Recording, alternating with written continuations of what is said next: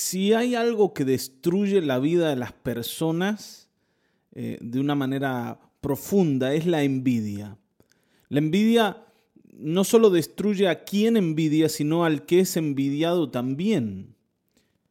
Y aunque nosotros pensamos que esto no nos va a pasar, porque estamos muy contentos con la vida que tenemos, eh, esto tranquilamente nos podría pasar. Y si no, miren lo que dice el salmista en el Salmo 73, versículos 1 al 3. Dice, en verdad, cuán bueno es Dios con Israel, con los puros de corazón. Pero yo estuve a punto de caer y poco me faltó para que resbalara, porque sentí envidia de los arrogantes al ver la prosperidad de los malvados. El salmista dice, yo estuve a punto de caer porque sentí envidia. A nosotros es como que nos cuesta mucho admitir la verdad de lo que nos pasa, ¿no? Es como decir, pastor, la verdad es que sentí envidia o tengo envidia de tal persona. Es como decir, no, casi que estoy confesando que tengo ganas de ir al infierno. a nosotros nos da como un temor decir, eh, pastor, la verdad es que yo soy un envidioso. Cuando en realidad al salmista no le da temor decir que él fue envidioso. Y no fue envidioso de los buenos, fue envidioso de los malos. fue envidioso de los malos. O sea, lo que él quería era lo que los malos tenían. Pero aquí me gustaría que prestemos atención para entender cuál fue el error de este hombre para caer en los brazos de la envidia. Fíjense el versículo 3, dice, sentía envidia de los arrogantes al ver la prosperidad de los malvados. La envidia siempre va a aparecer cuando yo esté mirando lo que tiene el otro, no lo que yo tengo. Yo, nunca voy a caer en la envidia si estoy dando gracias al Señor por lo que me ha dado, si estoy valorizando lo que tengo. Porque en realidad, cuando Él dice al ver la prosperidad, lo que está haciendo es valorizar lo que el otro tiene en desmedro de lo que Él tiene. Está bien, ¿no? O sea, lo que el otro tiene es más que lo que yo tengo. Y lo que el otro tiene me gusta más que lo que yo tengo y entonces quisiera tener lo que Él tiene, porque ya no estoy contento con lo que Dios me ha dado. Y aquí está el gran problema. Porque, hermanos, créanme, siempre va a aparecer alguien con algo mejor que lo que vos tenés. Está bien, ¿no? Esto es como cuando te casaste, viste a tu esposa y dijiste, ella es la más linda, la más hermosa, la más preciosa, no hay ninguna como ella y la elegiste y te casaste recontra enamorado, en el caso de que esto haya sido así. Tal vez las hermanas pueden decir lo mismo de sus maridos o no, o no, pero cuando uno se enamoró de alguien no lo veía como eh, el mejor o la mejor. Es especial. Y es mío o es mía. Ahora, pasó el tiempo y el vecino se casó con una que parece tener cosas mejores que lo que la tuya tiene.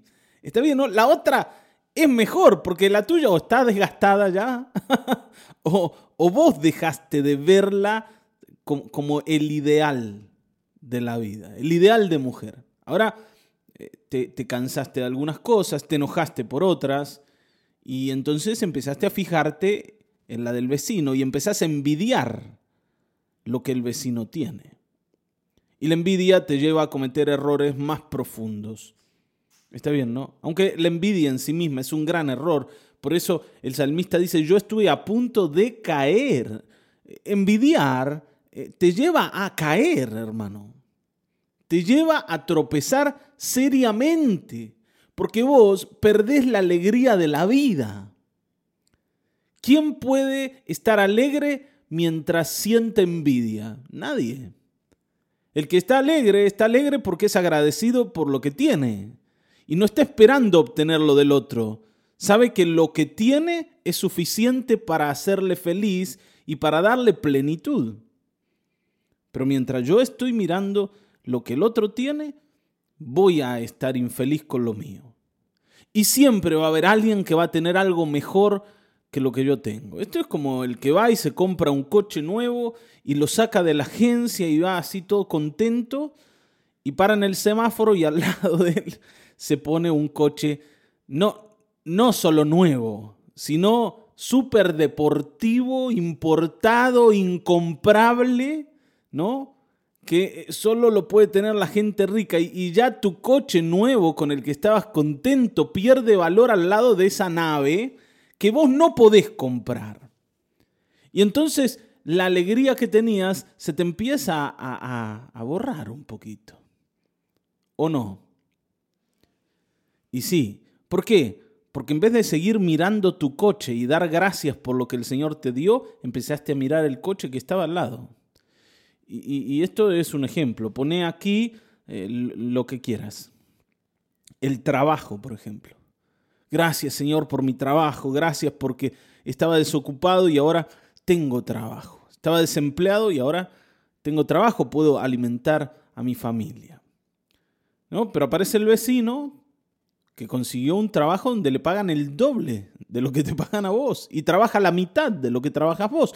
Y entonces tu trabajo ya no te parece tan bueno, porque el del vecino es mejor. Y si hay uno mejor, yo lo quiero. Y entonces entramos en la trampa de la envidia, siempre sintiéndonos mal por lo que tenemos y pensando que lo de los demás es mejor. Y si pudiéramos tener lo del otro, siempre aparecería alguien con algo que supera lo que tenemos. Y cada vez que aparezca alguien con algo mejor, yo voy a volver a caer en la envidia y, así sucesivamente, ¿no es cierto? Y esta es una espiral de destrucción que no te va a dejar y te va a hacer una persona infeliz y amargada toda la vida. Hermanos, la única receta contra la envidia es el agradecimiento. No, no hay otra receta. Vos tenés que ser agradecido. Porque cuando vos agradeces, le estás dando valor a lo que tenés y no a lo que tiene el vecino. Le das valor a lo tuyo. Y cuando le das valor a lo tuyo, la envidia no puede entrar ni ganarte la batalla. ¿Te das cuenta? Yo creo que sí.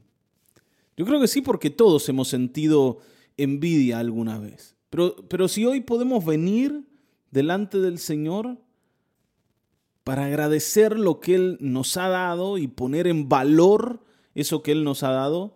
Porque la verdad es que no hay nada mejor que lo tuyo. Porque es tuyo y, lo puedes disfrutar. Y porque es lo que el Señor te ha querido dar.